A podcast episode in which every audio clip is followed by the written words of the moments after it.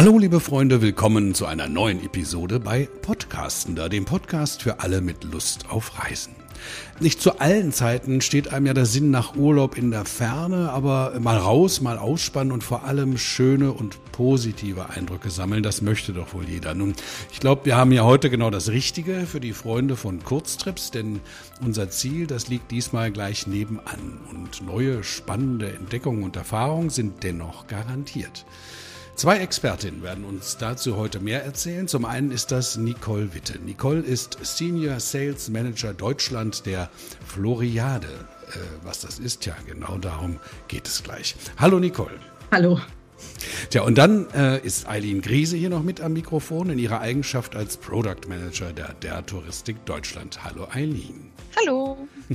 Also dann steigen wir doch gleich mal ein ins Detail. Liebe Nicole, Floriade, das klingt vielleicht so ein bisschen nach einem amerikanischen Bundesstaat, aber ist ja was total anderes. Also äh, da fällt mir auf, ich habe noch gar nicht gesagt, wohin es überhaupt heute geht, aber kannst du ja jetzt machen. Ja, es geht in die Niederlande, in unser Nachbarland. Und zwar konkret in die Region Almere, äh, Metropolregion Amsterdam am Fuße des Eiselmeers. Und dort findet in diesem Jahr die Weltausstellung im Gartenbau, die Floriade nämlich, statt. Die gibt es alle zehn Jahre in den Niederlanden und ist eine echte Weltausstellung mit internationalen Teilnehmern. Die ist in diesem Jahr vom 14. April bis 9. Oktober täglich geöffnet und wirft unter dem Motto Growing Green Cities, also wachsende grüne Städte, einen optimistischen Blick in die Zukunft. Also hast du jetzt eigentlich schon ganz deutlich gemacht, dass jeder, der an eine Bundesgartenschau oder sowas gedacht hat, sich gewaltig getäuscht hat. Ne? Das Thema Zukunft aktiv gestalten, so ein bisschen ist das ja das äh, Topic, das Motto. Das hat in den Niederlanden ja auf jeden Fall Tradition. Ne? Ganze Teile des Landes sind mit Ingenieurswissen dem Meer abgetrotzt. Aber erzähl doch mal ein wenig mehr über dieses Mitmachlabor für lebenswerte Zukunft. Habe ich gelesen, auch das steht da drüber. Es gibt ja vier Hauptthemen, glaube ich. Ne? Ja, ganz genau. Also vielleicht noch mal einen Schritt zurück. Es gibt äh, Untersuchungen, die besagen, äh, dass wir im Jahr 2050 äh, werden 70 Prozent der Weltbevölkerung äh, in Städten leben. Was bedeutet auf nur zwei Prozent der Erdoberfläche? Für mich klingt das nicht so sexy, um ehrlich zu sein. Und da befasst sich die Floriade in vier Unterthemen damit, wie das überhaupt aussehen wird. Also wie werden wir in dieser Zukunft leben? Wie sorgen wir dafür, dass unsere Städte lebenswert bleiben? Wie werden wir uns fortbewegen? Wie werden wir uns ernähren? Also Greening the City zum Beispiel. Wie werden die Grünflächen der Stadt aussehen? Und da ist beispielhaft der Park natürlich ähm, so eine Blaupause. Wie schaffen wir es anhand von Pflanzen, unsere Luft äh, reiner zu halten?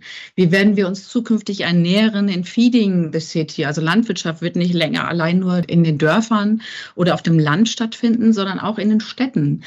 Healthing, wie bleiben wir äh, gesund, aber wie werden wir auch sauberes Wasser haben, ähm, saubere Luft und wie werden wir unseren Müll später entsorgen? Und natürlich, ganz wichtig und brandaktueller denn je, woher beziehen wir unsere Energie? Und da witzig, auf ähm, 60 Hektar ähm, sind 80 Fußballfelder. Also ich habe mit Hektar habe ich immer meine Schwierigkeiten, aber 80 Fußballfelder ist das Gelände groß und da befassen sich internationale Experten damit.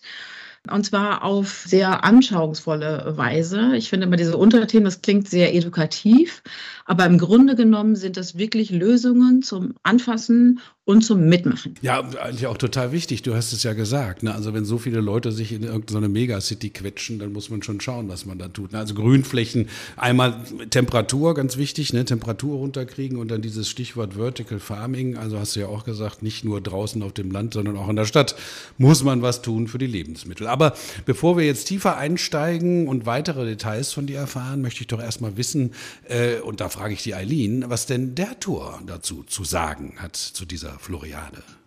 noch tiefer einsteigen. Ja, da freue ich mich schon drauf gleich. Aber zunächst einmal möchte ich, äh, möchte ich sagen, wie sehr wir uns freuen und auch bedanken, dass wir halt als Derto unseren Kunden die Floriade anbieten können. Genau deswegen, weil sie ja so selten stattfindet, nur alle zehn Jahre. Und ich freue mich auch besonders, dass wir so viele verschiedene Möglichkeiten anbieten, die Floriade unseren Kunden näher zu bringen in verschiedenen Paketen. Und zwar für jede Zielgruppe, den Individualisten und den, der am liebsten nur an der Hand von jemandem irgendwo mit hinläuft und sich um nichts kümmern möchte. Und deswegen möchte ich heute auch diese Möglichkeit nutzen, mal unsere Pakete vorzustellen. Denn wir haben nicht nur die einfache Eintrittskarte, die natürlich auch möglich ist, dazu kommen wir später nochmal, sondern wir haben auch einen Ganztages- und einen Halbtagsausflug. Und bei dem Ganztagsausflug werden unsere Kunden mit dem Bus von Amsterdam nach Almere zur Floriade gefahren und sie besuchen dort die Ausstellung zusammen mit einem Gästeführer, der mit ihnen halt gemeinsam die Orientierungstour durch den Park macht und ihnen Informationen und Fakten rund um die Ausstellung gibt. Mein persönliches Highlight auf der Floriade ist die Seilbahn über das Expo-Gelände. Diese ist natürlich selbstverständlich auch in dieser Tour inklusive in diesem Paket. Und nachdem man das dann entdeckt hat, kann man dann noch nach der geführten Tour auf eigene Faust Zeit zur freien Verfügung nutzen und halt die Länderpavillons besuchen oder mehr dazu erfahren, wie man halt Lebensmittel in der Stadt anbaut oder nachhaltige Energielösungen sich anschauen, so wie es halt eben gerade auch Nicole beschrieben hat, was es alles zu entdecken gibt auf der Floriade. Und darüber hinaus kann man bei der Ganztagestour dann am Anschluss noch eine kleine Tour machen in ein Windmühlendorf, ganz in der Nähe. Das ist ein ganz klassisches holländisches Örtchen mit Windmühlen und historischen Gebäuden aus dem 18. und 19. Jahrhundert. Und hier wird unseren Kunden vorgestellt, wie der Gouda gemacht wird oder auch diese bekannten Holzschuhe, die eigentlich ja jeder kennt und Symbol ist für Holland, ähm, wie die hergestellt werden. Ja, am Ende dieser Tagestour muss man da nicht im Ort bleiben, auch wenn man das vielleicht gerne machen würde. Man wird dann natürlich auch wieder zurück nach Amsterdam gefahren mit dem Bus. Und das war jetzt halt der Ganztagesausflug, der rund neun Stunden geht. Und wer jetzt sagt, oh Gott, das ist ja ganz schön lang, das kann, ist vielleicht nicht passend für meine Kunden oder für mich als Reisenden, der kann natürlich auch unseren Halbtagesausflug buchen. Bei diesem Paket kann der Kunde entweder vormittags oder nachmittags von Amsterdam aus mit dem Bus nach Almere zur Floriade fahren und dann kann er dort das Gelände auf eigene Faust entdecken. Hier ist die Seilbahnfahrt, von der ich vorhin schon begeistert gesprochen habe, auch inklusive. Und das Beste ist, der Kunde muss keinen Parkplatz suchen, der Kunde muss nicht anstehen, kann direkt am Eingang durchgehen und äh, eventuelle Warteschlangen vermeiden und ähm, kann es trotzdem super individuell entdecken, hat aber so eine semi-organisierte Tour, weil er sich halt nicht um die Anreise kümmern muss und kann es aber im eigenen Tempo entdecken. Und ja, das sind erstmal unsere Pakete und vielleicht kann ich euch nachher auch noch was erzählen über die Eintrittskarten only. Ja, auf jeden Fall. Da kommen wir noch auf jeden Fall wieder drauf zurück, Eileen. Aber erstmal diese Seilbahn. Jetzt hast du sie schon zweimal erwähnt. Nicole, das ist doch ein guter Tipp eigentlich, oder? So von oben erstmal gucken, was es zu sehen gibt. Ähm, das kannst du doch jetzt auch mal machen, so ein Überblick. So von oben drüber und dann ins Detail rein. Was erwartet uns denn auf dieser, dieser äh, Weltreise im Kleinformat und, und wieso wird die Floriade so genannt? Eine Weltreise im Kleinformat ist es natürlich deshalb, weil wir viele internationale Teilnehmer haben, also Nationen, die sich auch dort präsentieren. Aber vielleicht ist erstmal das Besondere die Grundstruktur des Geländes sowieso. Das Gelände, ähm, ja, man, man, kennt das von, von Expo äh, oder auch von, von Bundesgartenschauen, wie du es vorhin gut erwähnt hast, Olaf ähm, dass es natürlich viele Pflanzen, viele Bäume, viele Sträucher etc. gibt. Das haben wir natürlich auch. Das äh, nennen wir das Arboretum. Und das ist die Grünstruktur, die diesem ganzen Gelände zugrunde liegt. Heißt nichts anderes, als dass dort die ganze Bepflanzung in einer Art Bibliothek stattgefunden hat. Also schon seit Jahren werden dort ähm, Pflanzen, Bäume, Sträucher angepflanzt, in alphabetischer Reihenfolge über das Gelände hingelegt eigentlich. Und man kann eine Pflanzenenzyklopädie durchwandern. Und das ist eigentlich auch das, dasjenige, was, was am meisten mit einer Bundesgartenschau ähm, verglichen werden kann. Also das ganze Blühende, Grünende, was man sich dort anschauen kann. Darüber hinaus gibt es aber auch noch bleibende Gebäude, also die gebaut werden und die dort auch verbleiben auf dem Gelände. Und es gibt Pavillons von 33 Nationen. Also da ist zum Beispiel ähm, Katar dabei, ähm, die so eine Art Wüstenei aus dem 3D-Drucker dorthin stellen, was sich während der, der Expo dann verändern und immer wieder anders aussehen wird. Dann ist Deutschland dabei, wo wir sehr gut sehen können, wie ähm, wir uns später mit Energie versorgen werden, unsere eigenen kleinen Windkraftwerke, Solarpanel auf dem, auf dem Dach etc. Und China die ganz spektakulären Pavillon aus Bambus, äh, dem schnellst nachwachsenden Rohstoff, äh, gebaut haben und äh, der, der sich natürlich auch immer wieder verändern wird und wo man wirklich auch Dinge anfassen und, und mitmachen kann. Und Anfassen und Mitmachen gibt natürlich auch ein, ein, Kunst- und Kulturprogramm. Das ist wirklich von Klassik bis Jazz, ähm, überall alles zu sehen, mitzumachen und auch während der Nationentage.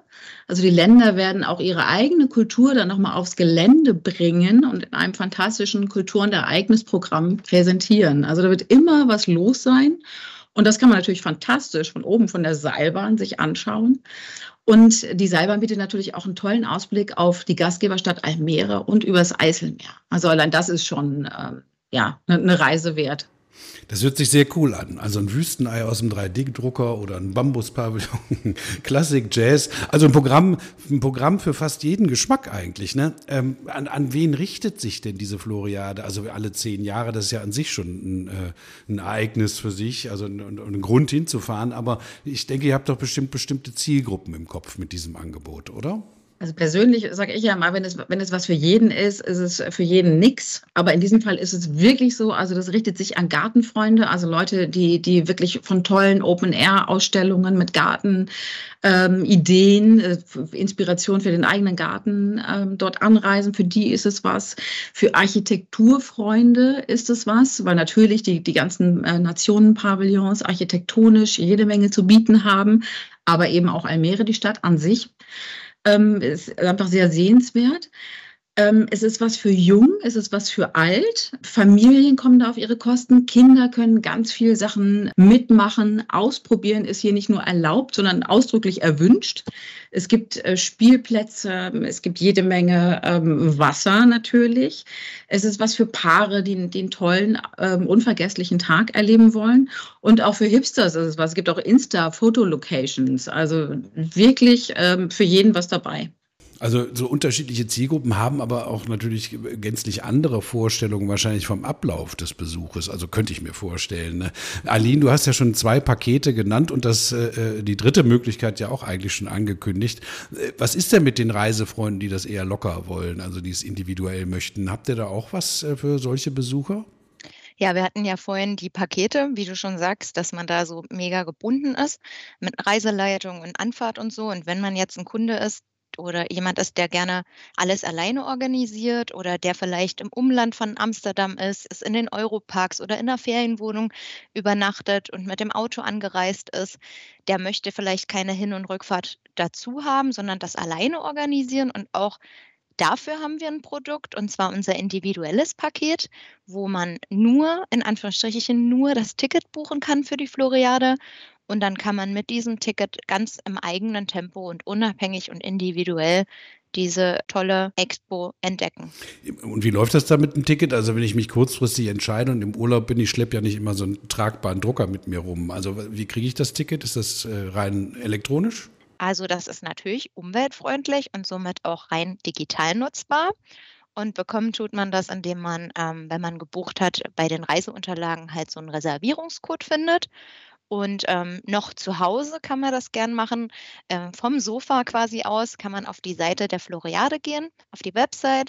Dort gibt man dann den Reservierungscode ein und erhält dann eine E-Mail in sein Postfach. Und mit dieser E-Mail kann man dann am Drehkreuz der Floriade am Eingang den Einlass gewährt bekommen. Wie man das auch aus dem Kino kennt, ne? so ungefähr. Äh, Nicole, wir haben ja im vergangenen Jahr schon mal zwei wirklich, finde ich, tolle Podcast-Episoden gemeinsam produziert, äh, in denen du, ja, wie soll ich sagen, mit den alten Niederlande-Vorurteilen mal so richtig aufgeräumt hast. Äh, wer die Folgen von euch noch nicht gehört hat, der sollte unbedingt mal im Archiv nachschauen, äh, relativ einfach zu finden. Das neue Holland hast du das so in einem Schlagwort genannt, glaube ich. Und gerade Flevoland ist dafür ja ein tolles Beispiel. Absolut. Also ich denke, dass die Floriade in Flevoland äh, stattfindet. Das passt wirklich wie die Faust aufs Auge. Denn die äh, Provinz Flevoland selbst ist erst knapp 50 Jahre alt und ist äh, komplett dem Wasser abgerungen worden. Also durch den Bau des Abschlussdeiches ähm, im, im 20. Jahrhundert ist das Eiselmeer entstanden und dadurch äh, wurde es möglich, äh, dem Wasser am, am Südende des Eiselmeers ähm, Land abzugewinnen. Und auf diesem, diesem Land ist, ist Flevoland entstanden. Und Almere als Gastgeber ist natürlich eine, eine ganz junge Stadt.